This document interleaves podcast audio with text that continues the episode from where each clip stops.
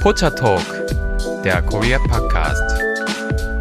Hallo und herzlich willkommen zu Pocha Talk, der Korea Podcast mit Lisa und Delilah. Willkommen, ja. willkommen in Korea. Ja, wir sind heute live in Seoul. es ist so aufregend. Wir sind so aufgeregt und, und hyper. Und du wurdest direkt begrüßt von, falls ihr es hören könnt, dem Regen, der uns gerade hier in die Bude einsperrt. Und deswegen dachten wir uns, beste Zeit jetzt zusammen auf? Genau, ihr hört vielleicht im Hintergrund ab und zu mal den ein oder anderen Regentropfen hier gegen die Scheibe prasseln. Ähm, ja, Summer in Seoul, sag ich mal so. Uh, yay. Ja, wir haben ja schon angekündigt, dass wir ein paar Fragen diese Folge beantworten wollen. Und wollen wir direkt mit der ersten starten? Gerne, ja, genau. Euer QA äh, geht los. Jutta aus Augsburg hat uns geschrieben, und zwar ist ihre Frage, ich wollte euch mal fragen, wie viel so ein Urlaub von, sagen wir, zwei bis vier Wochen in Korea circa kostet. In Euro, gegebenenfalls in Won. Also Flug, Hotel, Lebensmittel. Unternehmungen etc. Klar, das ist natürlich sehr, sehr unterschiedlich, das ist ja klar, das nehmen wir jetzt natürlich schon mal vorweg. Aber ja, was würden wir da sagen? Ich finde die Frage tatsächlich schwierig, weil es kommt immer darauf an, was für ein Mensch man selber ist. Manchmal gebe ich immer so gern die Vorgaben, was das Land von einem erwartet. Zum Beispiel, ich muss gestehen, ich finde die japanische Erwartung realistischer, dass man sagt, wenn man in Japan für einen Monat leben will, braucht man 1700 Euro im Monat. Und äh, Korea wenn man ein Visa beantragt, in der Regel ist es, dass man 1000 Euro pro Monat braucht. Und ich finde, mit so einem Betrag kann man immer plus minus rechnen relativ gut. Dass man, wenn man ein teures Hotel hat, braucht man mehr. Wenn man ein günstiges Hotel hat, braucht man weniger. Aber Essen gehen, Essen kochen ist teurer als Essen gehen, das kommt noch hinzu. Oder je nachdem, was man natürlich aus Spaß nebenbei noch machen will. So um den Dreh würde ich dann bei einem Monat mit den 1000 Euro schon rechnen.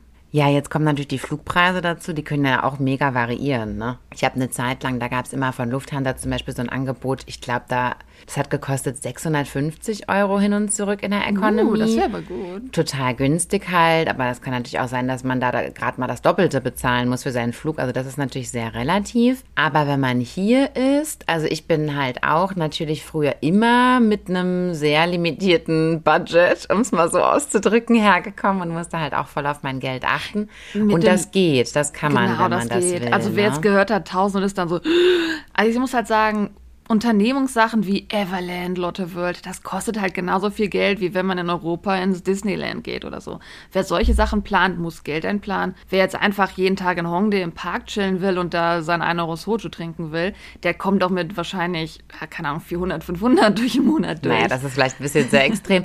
ja, aber Airbnbs gibt es auch wirklich in jeder Preisklasse. Also das kommt dann darauf an, wo man unterkommen will. Also ich bin oft untergekommen in Airbnbs für ungefähr 30 30 Euro pro Nacht, würde ich mal sagen. Goshi Ones, diese kleinen Einraum-Apartmenthäuser, die sind ja auf jeden Fall auch so für 30 Euro die Nacht zu bekommen. Das kann man schon so einplanen. Essen gehen, finde ich, ja, wie die Leila schon gesagt hat, ist günstiger als zu Hause zu kochen. Es kann sehr günstig sein, wenn man denn weiß, wo. Ja, natürlich, man muss natürlich in Local-Restaurants gehen, aber da kann man schon, finde ich, so ein Mittagessen für 5 Euro ist schon realistisch und Abendessen ist dann vielleicht ein bisschen teurer, kostet dann vielleicht so 8 Euro. Also das kann man schon eigentlich. Also es so. kommt drauf an, wenn ihr nach Korea kommt und wirklich koreanisch essen geht, also da seid ihr dann schon, was so Hanchik, Bunchik angeht, wenn ihr so Kimchi-Jjigae isst oder mhm. wenn ihr so Bibimbap esst, dann ist es schon so zwischen 5 und 10 Euro. Wenn ihr tatsächlich aber irgendwie einmal Fleisch haben wollt, wenn ihr Bulgogi haben wollt, wenn ihr Samgyeopsal haben wollt,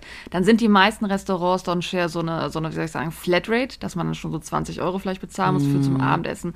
Wer ausländisch, wer westlich essen will, was, bei uns, was bei uns günstig ist, ist in Korea absolut unbezahlbar. wer Spaghetti im Restaurant essen will, wer Pizza im Restaurant essen will, 20, 30 Euro. Also das lohnt sich nicht in Korea zu essen. So ist es genau. Also ihr merkt, man hat viele Möglichkeiten, Geld zu sparen und ja, vor allem, wenn man sich eben an die lokalen Sachen hält. Man hat auch viele Möglichkeiten, Geld auszugeben. Ganz wonach genau. einem ist. Ganz genau so ist es, ja, ja. Und was ich äh, dazu sagen würde, also Bahnfahren zum Beispiel, man hat den Eindruck, das sei ja recht günstig, also das ist auch recht günstig, aber ich muss sagen, dass ich dann doch, wenn ich ein paar Wochen hier war, mich dann immer wunder, wie viel ich doch fürs Bahnfahren ausgegeben habe. Weil man hab. halt auch fahren muss. Also ich sag mal, klar, eine Fahrt, da kostet jetzt vielleicht ein Euro, also 1250 Won kostet eine Fahrt, also umgerechnet jetzt vielleicht ein Euro.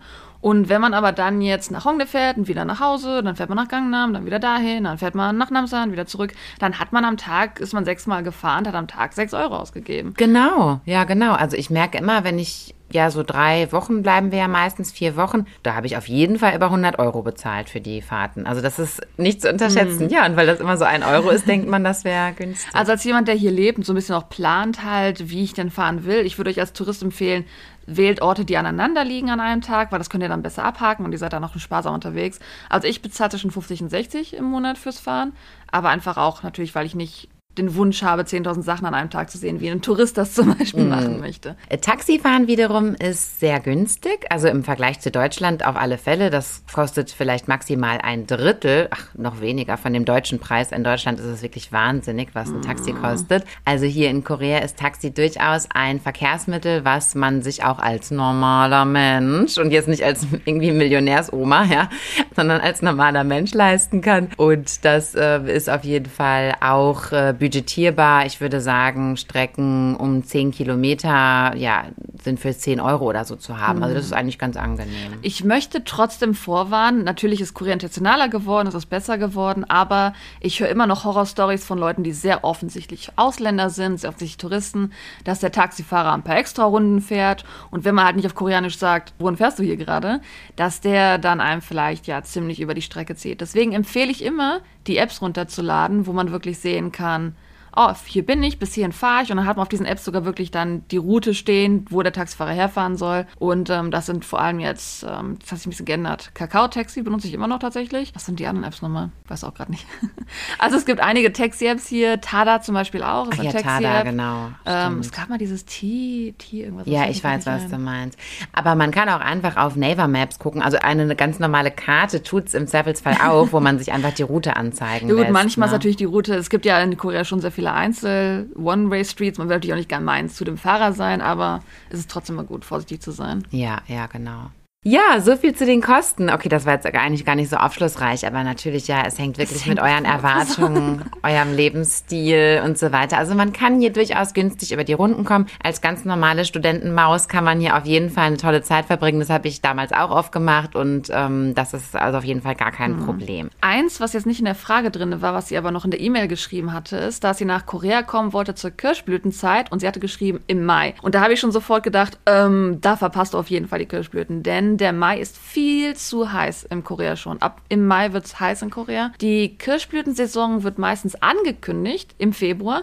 Also man kriegt meistens so eine Karte mit, ähm, dann sind die Blüten hier, dann sind die Blüten hier. Das fängt meistens unten in Jeju an, geht dann hoch nach Busan bis oben nach Seoul, das letzte dann. Und in der Regel blühen die Kirschblüten zwischen Mitte März und Mitte April für ein bis zwei Wochen, je nachdem wie das Wetter ist. Und äh, dieses Jahr haben sie ja in den ersten zwei Aprilwochen geblüht. Also Mai ist immer zu spät. Da werdet ihr auf keinen Fall die Kirschblüten sehen. Aber das ist eine tolle Zeit. Ne? Das ist eigentlich ein gutes Ziel, zu der Zeit herzukommen. Ne? Das ist wunderschön. Absolut. Ja, nächste Frage. Die nächste Frage kommt von einer Person, die mehrere Fragen hat. Also wenn wir da ein paar Fragen durchgehen. Und zwar Ariane aus Wien. Und zwar die erste Frage ist jetzt ein bisschen länger, ihr Lieben. Ihr habt oft über unfassbar tiefe Scheidungsraten gesprochen. Und da ich annehme, dass wohl das Familienrecht die Kinder eher dem Mann belässt, ist es wirklich so, dass die Mütter in andere Beziehungen gehen und die Kinder einfach zurücklassen, oft dann auch gar keinen Kontakt haben, selbst wenn die Obsorge des Vaters zu wünschen übrig lässt? Oder wird dann nur das Drama bedient?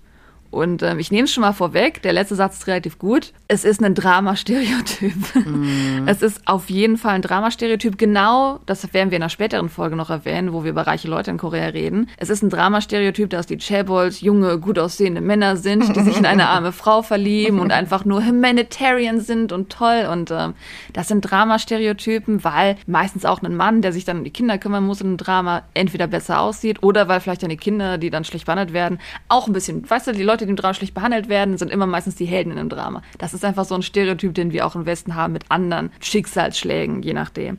Auf jeden Fall ein Stereotyp. Da kann ich vielleicht auch ankündigen, ich habe das Interesse, in Zukunft mal über das Problem der Single Mothers in Korea zu sprechen, also Frauen, die alleine ein Kind auf die Welt bringen. Denn das ist tatsächlich ein Riesenproblem in Korea immer noch. Als kleiner Titbit einfach, die allererste, das allererste Gesetz, das eine Frau unterstützt, wenn man ein Kind hat und man auch einen Partner hatte. Also es gibt ein Gesetz, das ist 2007 entstanden wo gesagt wurde, dass wenn ein Paar sich scheiden lässt und ein Kind hat, dass der Mann dann Child Support, also Geld für das Kind bezahlen soll, was wir in Deutschland ja sowieso haben. Aber pass auf, 2007, ein Paar, das sich scheiden lässt, heißt ein Paar, das sich nie, nie zusammengekommen ist, da muss der Mann auch keinen Child Support zahlen. Also ein uneheliches Kind quasi. ne? Genau. Mhm. Das heißt also, was die Rechte angeht für Mütter, die alleine ein Kind zur Welt bringen, da sieht man schon, dass es aktuell noch nicht so viele Rechte gibt und tatsächlich erfahrungsgemäß sehe ich weniger Koreaner, die mit dem Vater aufwachsen, sondern ich sehe viel öfter gerade Kinder, die vielleicht internationale Beziehungen hatten, also eine Frau, die mit einem Koreaner zusammengekommen ist. Ich treffe sehr viele Koreaner, die halt aus so einer Familie kommen, die ihren Vater nie kennengelernt haben. Ist natürlich jetzt mein persönliches Umgebungsfeld, da ich solche Leute kennengelernt habe, ist also natürlich auch gar nicht repräsentativ in dem Sinne. Aber ähm, dieses Dramabild, dass der Mann irgendwie die Kinder kriegt und die Frau ist asozial und verlässt die Kinder und redet nie wieder mit denen, habe ich im realen Leben zumindest noch nicht so mitbekommen. Weder von Statistiken noch von Bekannten, die ich habe. Ja, da stimme ich zu. Und genau wie die Laila schon gesagt hat, also generell das Familienrecht, das spricht nicht dem Vater die Kinder zu, wenn äh, es zu einer Scheidung kommt, sondern das ist genauso wie in Deutschland geregelt. Genau. Also in der Regel sind die Mütter da die Bevorteilten, also die bekommen eigentlich eher die Kinder. Entschuldigung, kleiner Einwurf. Jetzt ist hier gerade wirklich mega Regen draußen. Also wir, wir hoffen, das stört nicht so in den Aufnahmen. Sorry. Ja, genau. Also in der Regel bekommen auch genauso die Mütter die Kinder. Ich hatte das auch in dem Drama, was ich so toll fand, was ich euch auch schon mal empfohlen hatte, liebe Zuhörer. Ähm, Romance is a Bonus Book. Da war das nämlich auch so, die haben sich dann scheiden lassen und das Kind wurde dann ins Internat nach, ich weiß nicht mehr wo, Australien oder so geschickt und da habe ich immer so in mich reingelacht, ja, weil irgendwie das Kind so ähm, hat alle zwei Wochen mal fünf Minuten angerufen und das war es dann auch mit dem Kind. Aber das ist halt nur im Drama so natürlich, um Gottes Willen. Also die Mütter lieben auch ihre Kinder und ja, natürlich ist es nicht anders, als es auch in Deutschland wäre bei einer Scheidung. Aber natürlich, genau wie die Leila auch gesagt hat, diese Mütter, die ähm, schwanger werden, ohne verheiratet zu sein, ja, also aus Beziehungen heraus oder anderen Geschichten schwanger werden, die dann das Kind alleine zur Welt bringen wollen, das ist eine ganz andere Geschichte und das wird da wirklich teilweise noch behandelt wie in Deutschland in den 50er Jahren oder so. Vielleicht mit, sogar vorher sogar noch. oder vielleicht vorher noch. Aber das ist ein anderes Thema, was wir auf jeden Fall nochmal behandeln werden. Genau. Dann kommen wir zur zweiten Frage, die ich glaube, die Lisa besser beantworten kann. Und zwar, wo bestellt ihr koreanische Kosmetik? Ja, ich kann es nicht so gut beantworten, weil ich hier lebe und wenn ich sie bestelle, über koreanische Online-Plattformen bestelle, die halt leider auch nur nach Korea liefern, zum Beispiel Coupang oder sowas sind koreanische Plattformen. Liebe Lisa, wenn du nicht nach Korea kommst und nicht vor Ort hier das Make-up kaufst, gibt es überhaupt einen Ort, wo du online bestellst? Ja, also natürlich time ich das eigentlich wirklich so, dass ich das dann von hier mitbringe. Tatsächlich habe ich auch gerade jetzt ein Päckchen beim Concierge, das muss ich noch abholen. hab nämlich was bestellt. Äh, genau, ansonsten kann man tatsächlich von Deutschland aus vieles bestellen. Wir sind jetzt von keinem unterstütze, keinem gesponsert. Deshalb kann ich jetzt wahrscheinlich frei raus sagen, welche Shops ich da ähm, vielleicht empfehlen würde. Also bei Amazon kann man viele Artikel finden aber auch nicht alle. Teilweise halt auch zu nicht so fairen Preisen, teilweise zu fairen Preisen. Also da müsst ihr tatsächlich mal individuell gucken, was da angeboten wird. Dann gibt es diese App Yes Style. Das ist auch, glaube ich, die bekannteste App, die in Deutschland ja auch koreanische Mode verkauft. Dort gibt es auch Kosmetikartikel, aber zu ganz, ganz merkwürdigen Versandgebühren irgendwie. Also da kostet alleine immer der Versand schon irgendwie 30 Euro, es sei denn, man kauft über 100 Euro ein und so. Das ist so ein bisschen tricky. Also ist dieser minimale Margin. Du kriegst erst dann wenig, du kriegst erst dann guten Rabatt, wenn du so viel ausgibst, wie wir Gewinn machen. Genau so ist es. Also das halte ich jetzt auch für so ein bisschen komisch, aber auch da habe ich schon mal bestellt, wenn ich jetzt echt total nötig irgendwas haben wollte oder habe mich mit einer Freundin zusammengetan und dann halt zusammen was bestellt, damit man auf diese doofe Summe kam. Und dann gibt es noch einen Shop, den ich wirklich empfehlen kann. Die sind, glaube ich, gebased irgendwo in Holland. Also die haben dann vernünftige Versandkosten. Und der Shop heißt Shop Ishigo. Und ja, dort gibt's auch eine ganz gute Auswahl. Auch wieder nicht alles, aber eine ganz gute Auswahl, würde ich mal so sagen, ja. Also Erdbeere auf Japanisch. Genau. Oh, wie süß. Ja, äh, genau, also der, der ist ganz in Ordnung. Ich, es gibt bestimmt noch mehr Shops, die ich auch selber nicht kenne, aber auf jeden Fall kann man von Deutschland aus doch einige Produkte jetzt auch wirklich bekommen. Äh, muss ich schon sagen, es hat sich in den letzten Jahren sehr, sehr gebessert. Mhm. Also schaut euch einfach mal um. Gut, sie ist jetzt in Wien, aber du hast ja natürlich auch Sachen genannt, die online sind. Ich denke, nach Wien kann man da auch bestellen. Und wo du gerade jetzt Yestel erwähnt hast, ähm, in Korea gibt es ja auch G-Market, was in Korea funktioniert, aber auch eine globale Seite hat.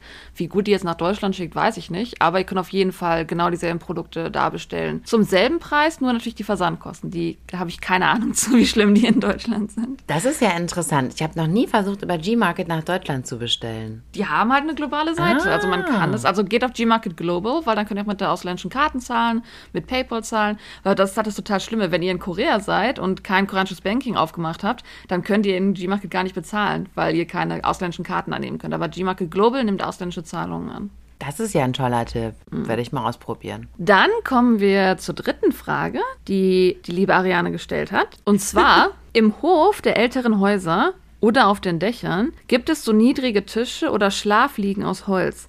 Ist das für die Sommermonate gedacht, zum Schlafen oder eher als Arbeitsfläche angedacht?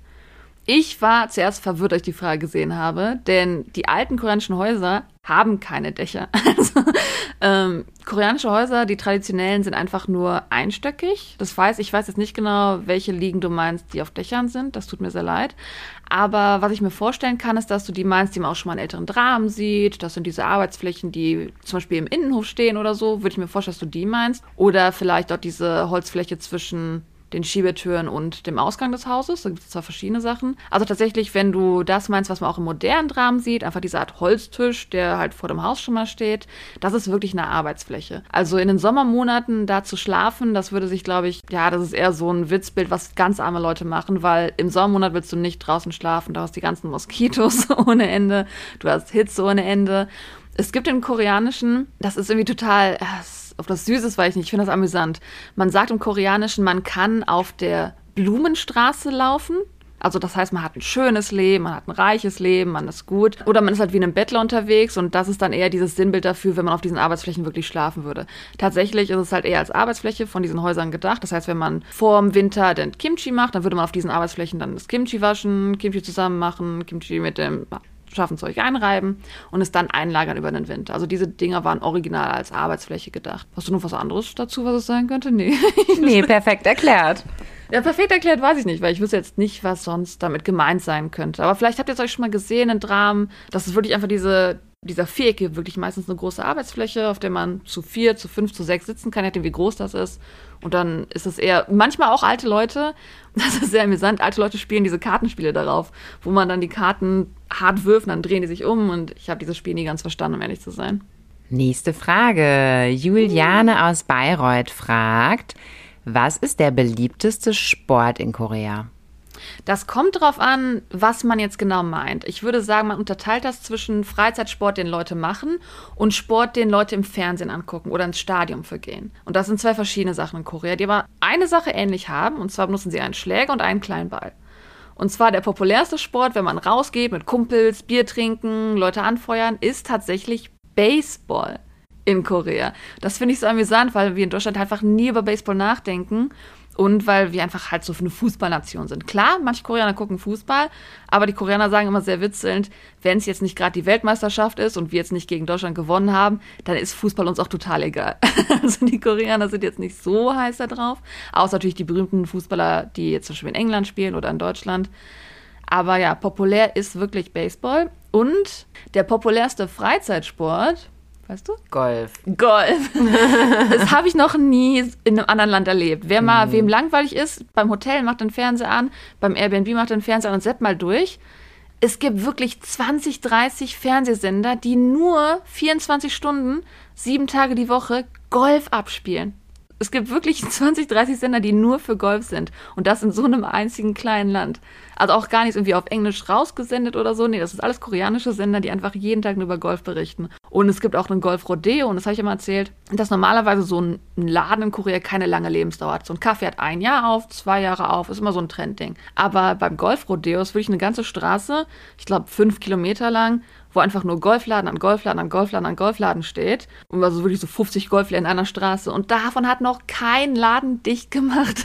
Die ziehen auf der Straße schon untereinander um, aber die leben einfach ewig. Golf ist wirklich der Sport in Korea.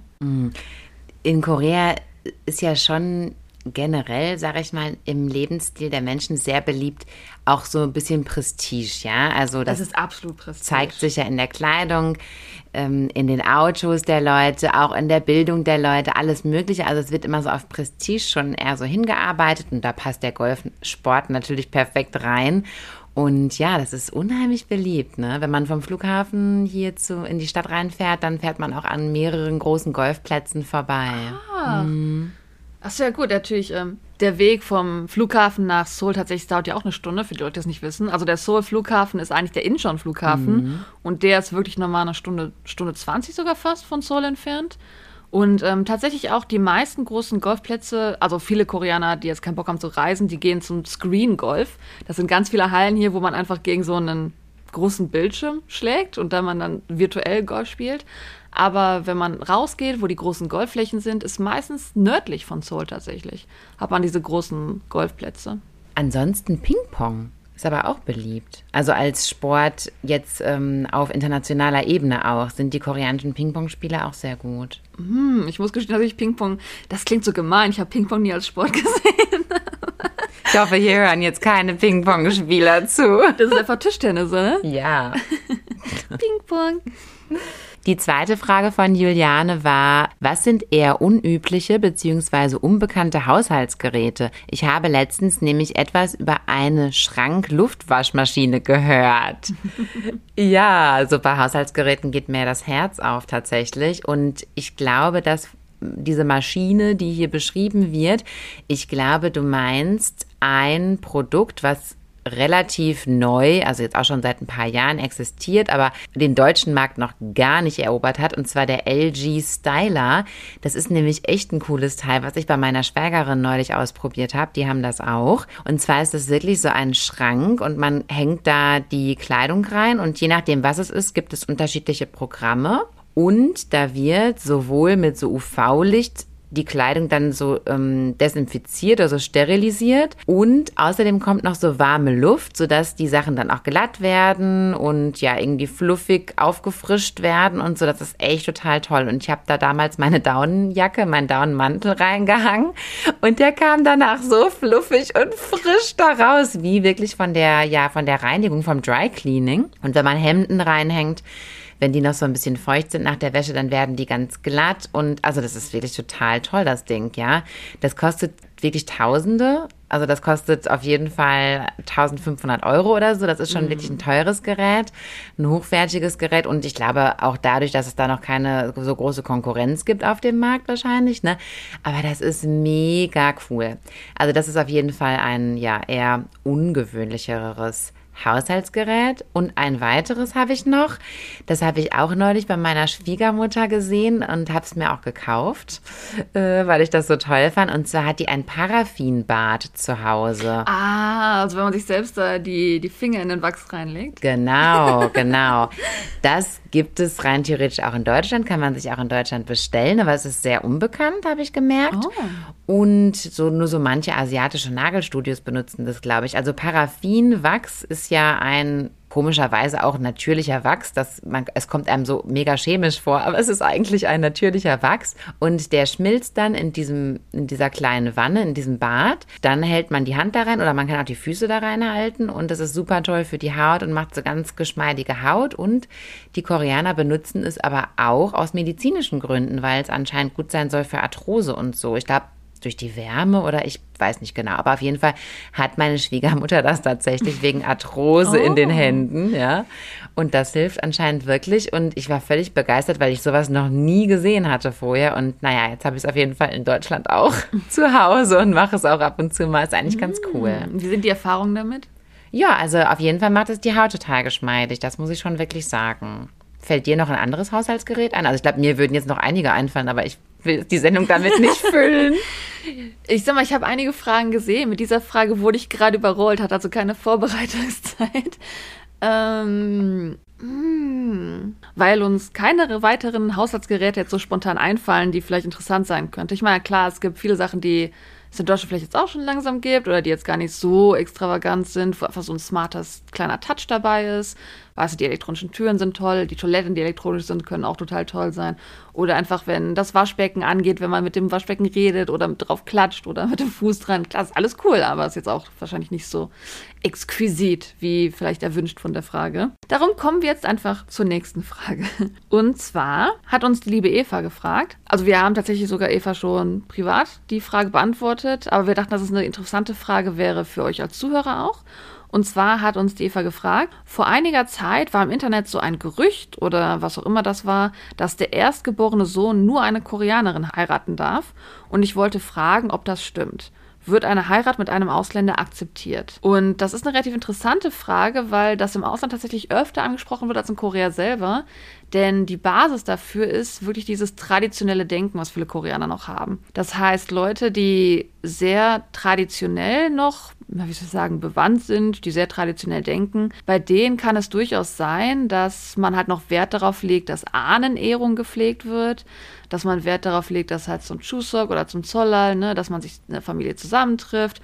Und es ist meistens so, dass man sich bei der Familie des Mannes trifft und dass gerade der älteste Mann der Familie sich gerade besonders um diese Ahnenehrung kümmern muss. Das heißt, in Familien, wo man noch so traditionell denkt, ist es natürlich besser gesehen, wenn dieser erstgeborene Sohn nicht ins Ausland abhaut und sich dann nicht um die Familie kümmern kann, nicht um die Annäherung kümmern kann.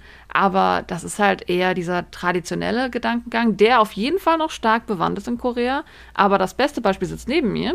Das ist die Lisa, die den erstgeborenen Sohn einer koreanischen Familie geheiratet hat. Und sogar ins Ausland entführt hat. Ja, genau, wie die Laila schon sagt. Also das ist eher der Gedanke, also es geht gar nicht jetzt darum, dass es eine Ausländerin ist, sondern ich glaube, das Problem ist eher, dass man eben nicht möchte, dass die Kinder möglicherweise abwandern bei diesen ganz traditionellen Familien. Und äh, ja, es ist ja auch auf eine Art und Weise vielleicht nachvollziehbar. Ja, und dann natürlich ist es halt auch nicht jedermanns Sache, der Mix zwischen den Kulturen. Da muss halt auch die Bereitschaft erstmal da sein. Und man sagt ja auch, dass die Heirat in Korea die Heirat zwischen zwei Familien ist. Und natürlich hat man vielleicht als koreanische Familie mit der ausländischen Familie nicht so viele Anknüpfpunkte wie mit einer koreanischen Familie, kann nicht so die Einhaltung diverser Traditionen erwarten wie bei der koreanischen Familie und so weiter. Also ich glaube, das sind eher die Punkte, die da möglicherweise im Wege stehen. Aber ja, natürlich ist es möglich. Ich bin der Beweis dafür und auch viele andere, tausend andere sind der Beweis dafür, dass es natürlich möglich ist. Aber auch hier, man muss eben den richtigen treffen, der da Lust zu hat, der dazu bereit ist, der dazu flexibel ist. Ja, man wird da niemanden bekehren können, mm. der sich sowas gar nicht vorstellen kann. Das Aber was in Deutschland glaube ich nicht, nicht anders.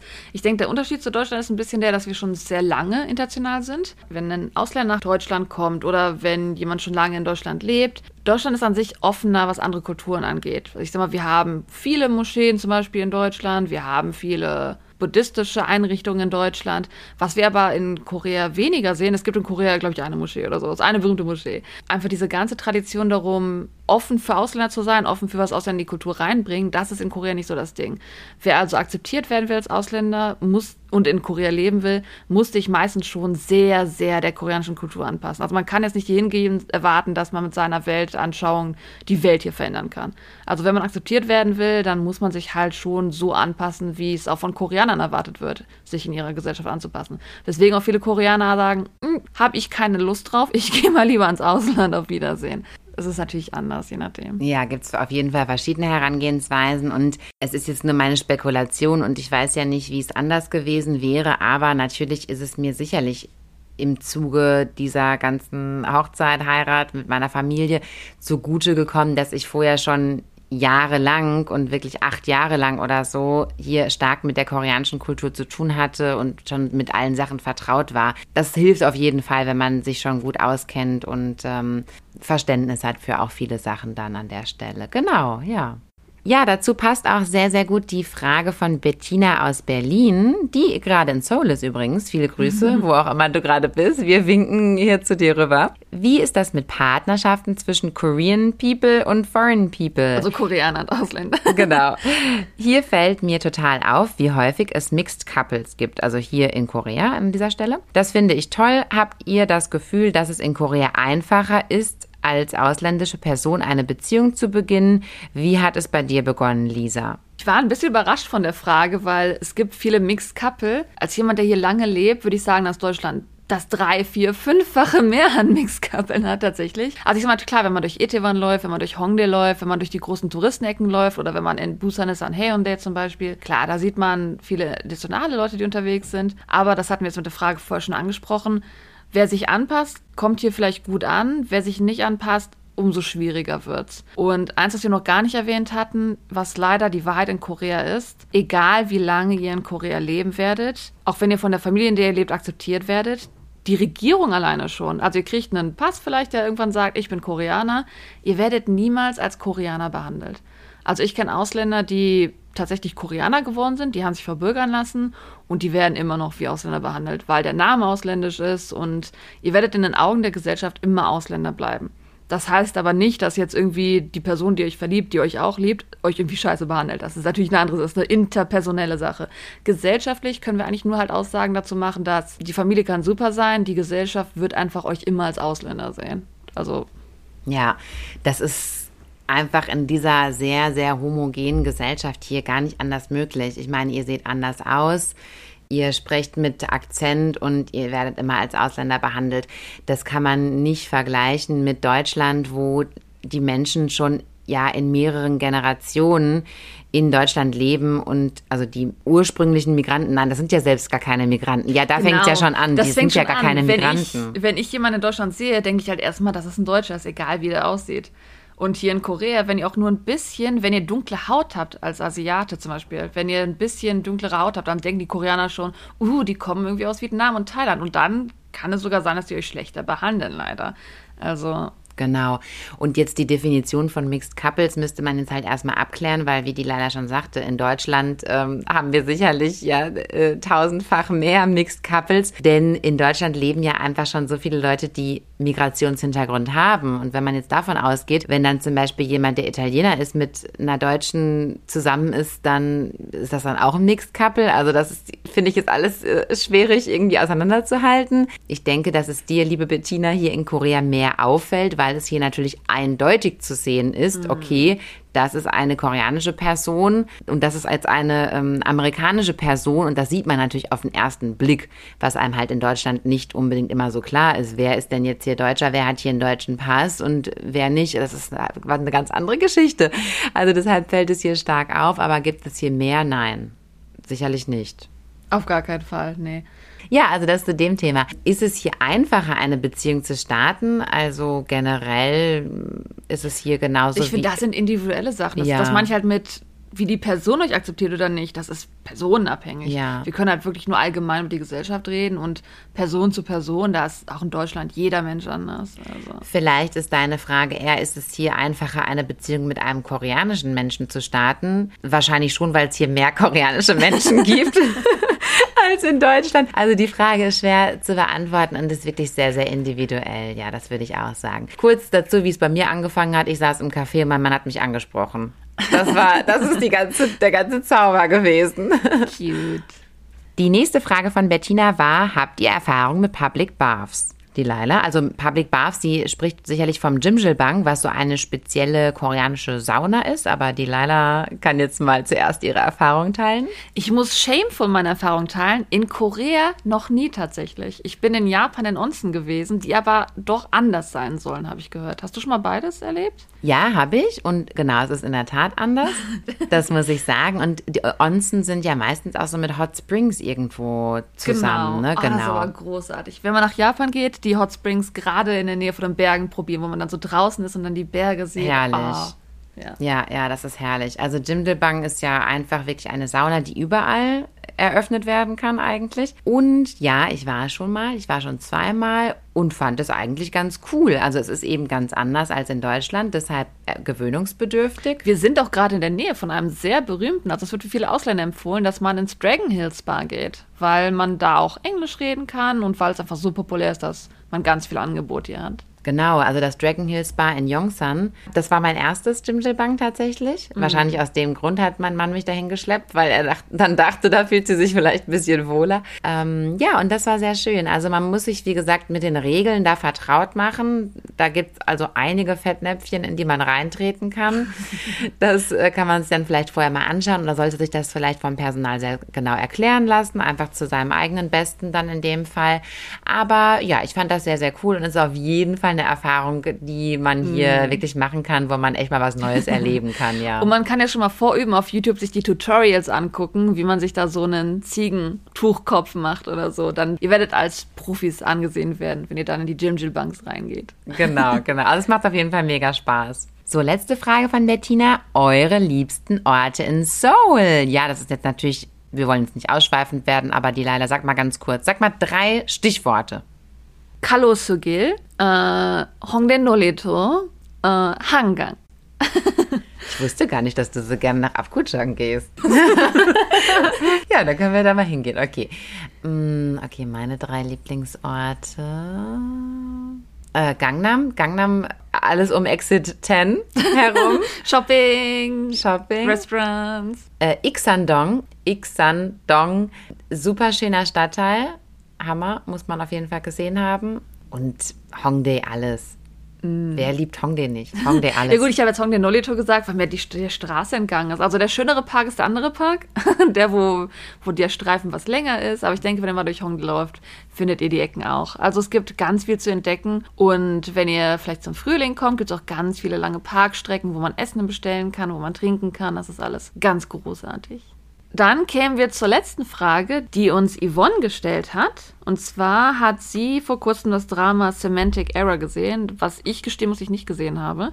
Und zwar handelt es sich bei diesem Drama wohl um ein Drama, in dem ein homosexuelles Paar dargestellt wird. Und sie hat gefragt, wie kommen solche Dramen in Korea an und wie werden die Schauspieler danach wahrgenommen?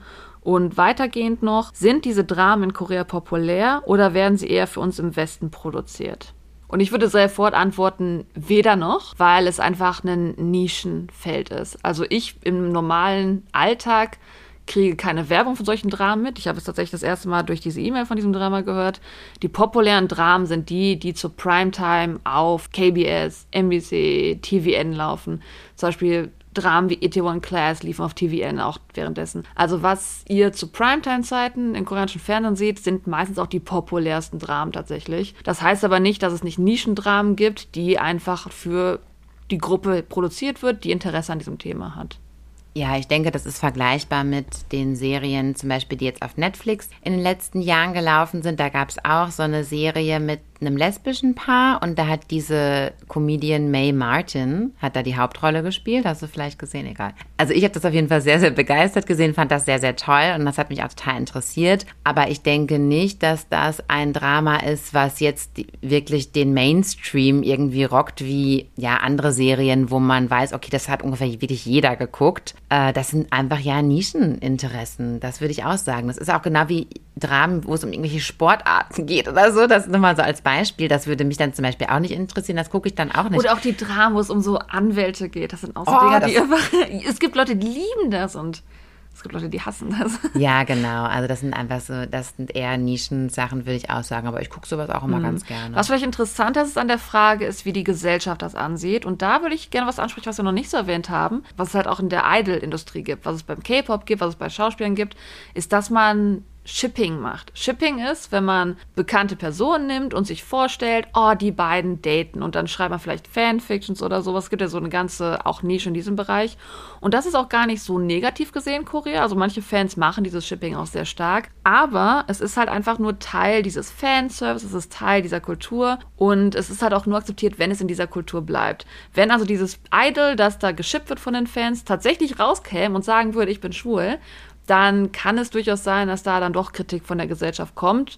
Und natürlich die Nische, die daran Spaß hat, die würde das natürlich toll finden, die würde das feiern, aber das heißt nicht, dass die Gesellschaft sagen würde, oh ja, das akzeptieren wir jetzt. Also da ist die Gesellschaft immer noch so, dass man natürlich da auf jeden Fall Abstand von nimmt, dass man das härter betrachtet. Und ähm, da ist einfach, das sieht man in der Gesellschaft hier in Korea durchaus. Es gibt einen Unterschied zwischen alt und jung. Und man sieht ja in den Clubs, in Itaewon, in Hongdae, die sind voll. Diese schwulen Clubs zum Beispiel, die Lesben-Clubs, die sind absolut voll. Das heißt, man sieht, die junge Generation ist gewillt, ihre Sexualität auszuleben, ist offen dazu. Wir haben immer noch eine Gesellschaft, wo es bedeutend ist, wie die Leute, die über einem sind, ob es Alter ist, ob es eine Autoritätsperson ist, wie diese Menschen über einen denken. Und deswegen ist es halt so, dass die jungen Leute, die trotzdem ihre Sexualität ausleben, das halt nicht gerne in die Öffentlichkeit tragen, dass sie vielleicht schwul oder lesbisch oder anders orientiert sind, weil man einfach dann das Risiko hat, dass man von dieser höher gestellten Person, Alter, oder halt die Autorität vielleicht schlechter behandelt wird. Und ähm, so ist es halt mit den Schauspielern auch. Die können gerne jemanden spielen, der schwul ist, nur lieber halt nicht dann als schwul rauskommen in die Öffentlichkeit. Das dauert dann halt leider, wie wir es gesehen haben, mit berühmten Beispielen, zum Beispiel mit dem Koch, der sehr berühmt ist. Der war halt für, ich glaube, 10, 15 Jahre geblacklistet, bis der sich wieder ein Leben aufgebaut hat. Und das wird immer besser natürlich, umso jünger die Leute sind, umso offener die Leute sind, umso besser wird das. Aber Korea hat leider noch einen langen Weg, bis das wie bei uns normal wird. Ja, wir hatten ja diese Folge LGBTQ veröffentlicht jetzt vor ein paar Wochen und da hatten wir das ja auch erklärt. Also die Gesellschaft ist sicherlich nicht homophob in dem Sinne, also das wird ähm, akzeptiert, aber die Frage eben, ob das dann ja der eigene Sohn oder der eigene Schauspieler auch, den man genau, jetzt der, der eigene Schauspieler. Das klingt so blöd, aber das ist genau halt ne, die Fans, die sagen, ich bin die Person, die den später heiraten wird. Ne? Ja. Die wollen natürlich nicht, dass der rauskommt und sagt, ich bin, aber die wollen auch nicht, dass der rauskommt und sagt, ich heirate. Das Genau, genau. dasselbe. Das, diese Träume sollen da auf gar keinen Fall zerstört werden durch irgendwelche realen Partner, die die Leute haben. Genau, also das ist dann eher so das Ding. Aber generell, nein, solche Dramen gibt es, das ist auch gar kein Problem. Kommen die jetzt im Fernsehen auf konservativen TV-Sendern zu. Primetime? Nein, in Deutschland aber auch nicht. Ja, true. Ja, damit kämen wir zum Ende der Fragen, die, ich meine, wir haben natürlich an sich auch immer Anregungen per E-Mail gekriegt, die aber dann eher Themenanregungen sind, wo wir jetzt nicht in dieser Folge drauf eingehen können. Also seid nicht demotiviert, wir machen auch natürlich noch Folgen, was Themen sind, die einfach ein Themenvorschlag an sich sind, die zu groß sind für so eine Fragenfolge. Und wir sind natürlich immer noch offen darauf, dass ihr uns trotzdem mehrere Fragen stellen könnt und mehrere Themenvorschläge senden könnt. Und zwar unter Pottertalk at gmail.com. P-O-C-H-A-T-A-L-K at g-m-a-i-l.com. Und natürlich beantworten wir auch weiterhin alle E-Mails fleißig, so fleißig wie möglich und beantworten eure privaten Fragen natürlich auch dort. Also jetzt nicht nur im Rahmen von Q&As. Genau, das waren jetzt eher öffentliche Fragen. Also natürlich, wenn es private Fragen sind, darauf gehen wir dann auch eher privat ein. Keine Sorge, Leute. Wir hoffen, das hat euch heute gefallen und vielleicht waren da ja auch einige Fragen dabei, die euch auch persönlich interessiert haben. Und die Leila und ich gehen jetzt, glaube ich, eine Runde shoppen in der, in der Shopping Mall, weil es ja regnet. Sind wir heute indoor unterwegs. Ja, mal sehen, was wir finden. Gibt es einen Tipp, worauf man achten sollte, wenn man shoppen geht, Lisa? Oh, das ist eine, auch eine interessante Frage. Ja, worauf sollte man da achten? Hm. Das Coole ist, dass Korea nicht wie Amerika einen versteckten Tax hat. Und dass, wenn ihr als Tourist hier hinkommt, ihr sogar die Steuern abziehen lassen könnt. Ja, das ist wohl wahr, genau. Also wenn ihr shoppen geht in so manchen Boutiquen, zum Beispiel in Hongdae, was ja auch sehr beliebt ist zum Shoppen, aber auch in Gangnam, kann man die Sachen oft nicht anprobieren. Also das nervt auch, muss ich sagen. Das mache ich sehr ungern, ohne es anzuprobieren. Und wenn es eine Anprobe gibt, dann ist das so eine, wo ihr die Schuhe drinnen ausziehen müsst oder ist einfach nur so ein kleiner, wie soll ich sagen, Curtain, so ein kleiner Vorhang, wo ihr dann wirklich also schon eine kleine Person sein müsst und euch dann so ganz klein diese Klamotten da reindrücken müsst. Ist eine interessante Erfahrung. Genau, aber normalerweise in ganz normalen Boutiquen, in einer ganz normalen Mall kann man die Sachen natürlich schon anprobieren. Ja, und das liebe ich. Und man sollte immer nach Angeboten Ausschau halten, weil ich finde, es gibt Angebote nonstop eigentlich hier. Immer irgendwas zwei für ein oder so. Da sollte man immer Ausschau nachhalten und man kann sich sogar auch Online-Coupons vorher besorgen. Jo. Ja, was Ganz ich, wichtig in Korea. Ja, was ich halt auch immer vergesse, aber das kann man auch machen. Überall gibt es Kundenkarten. Das lieben die auch hier, ne, dass du überall Membership machst. Der Nachteil mit dem Membership ist, dass es als Tourist schwierig, weil die meistens auf einer Handynummer basiert sind. Also wenn die euch fragen, ob ihr irgendwie einen Points sammelt oder ob ihr eine Kundenkarte wollt, dann geht das nur, wenn ihr eine koreanische Handynummer habt. Stimmt, ja. Ja, ansonsten, also funktioniert das Shoppen hier genauso wie auch überall anders und es ist sehr, sehr angenehm. Und, ihr könnt alles, auch nur 50 Cent mit einer Kreditkarte zählen. Ja, das stimmt, genau, kann man alles bezahlen, genau. Und wenn man in ein Kosmetikgeschäft läuft, hat man direkt den Personal Assistant dabei. Das haben wir auch schon mal. Der Nachteil bei diesen Shops, die Kundenkarten haben, gerade die Make-up-Shops, zum Beispiel Etude House, Olive Young, Natural Republic, wenn da Angebote stehen, dann gelten diese Angebote zu 80 Prozent der Zeit nur für Kunden. Das heißt, also wenn ihr auf Angebotsschilder bei solchen Make-up-Brands guckt, dann ja, passt auf, weil meistens sind die Angebote halt leider nur, wenn ihr auch eine Kundenkarte habt und ansonsten müsst ihr halt den normalen Preis bezahlen. Aber zum Beispiel, wenn ihr in einen Convenience Store geht oder in einen Supermarkt, da sind Angebote, dann sind die halt meistens gültig, egal wie ihr zahlt, ob ihr Kunde seid oder nicht Kunde seid. Ja, gerade im Convenience Store. Bitte immer nach Angeboten gucken. Genau, und da gibt's nämlich ein ganz spezielles Wording. Das ist mir nämlich gestern noch eingefallen, weil ich habe mir nämlich da so eine ähm, koreanische Limonade Tam geholt und dann war ich an der Kasse und dann sagt sie nämlich zu mir, ah, das ist One plus One Oder Two plus One. oder Two plus One. Oder Hengsa Item. Oder das, genau, das gibt es auch. Und dieses Wording muss man mal ganz kurz lernen, denn das sagen wir ja anders. Das ist ja so, buy one, get one for free oder so Achso, sagen kauf eins, kriegt eins umsonst. Also Genau. in Korea ist es einfach eins plus eins, also one plus one. Man bezahlt eins, man kriegt eins dazu. Genau. Und wenn ihr das also zwei für einen eigentlich. Ja, genau. Und wenn ihr halt das zweite nicht schon dabei habt und die jetzt gerade keine Zeit haben, dann ist es halt ein bisschen unpraktisch. Also am besten halt schon dieses One plus One immer beide direkt daneben. Genau, und dann gibt's auch Two plus One, also wenn man zwei Artikel kauft, bekommt man einen dazu. Und da muss man echt immer die Äugelchen offen halten, weil da kann man echt was sparen. Und das ist meistens an den Preisschildern dann äh, ziemlich groß auch ähm, angepriesen, also das sieht man dann schon. Ja, so, Schluss für heute. Das reicht. genau, das reicht. Und vergesst nicht, bei unserem YouTube-Channel reinzuchecken. Aktuell laden wir natürlich noch die Folgen hoch, die schon existieren und bald werdet ihr dann auch die aktuellen Folgen sehen und mit neuen Aufnahmen von Soul und ich denke, das ist ganz interessant, da mal reinzuschauen. Also wir produzieren nämlich wirklich Aufnahmen, authentische Aufnahmen von Soul für euch. Und das ist vielleicht doch mal ganz interessant für den einen oder anderen da reinzuschauen. Würden wir uns sehr freuen.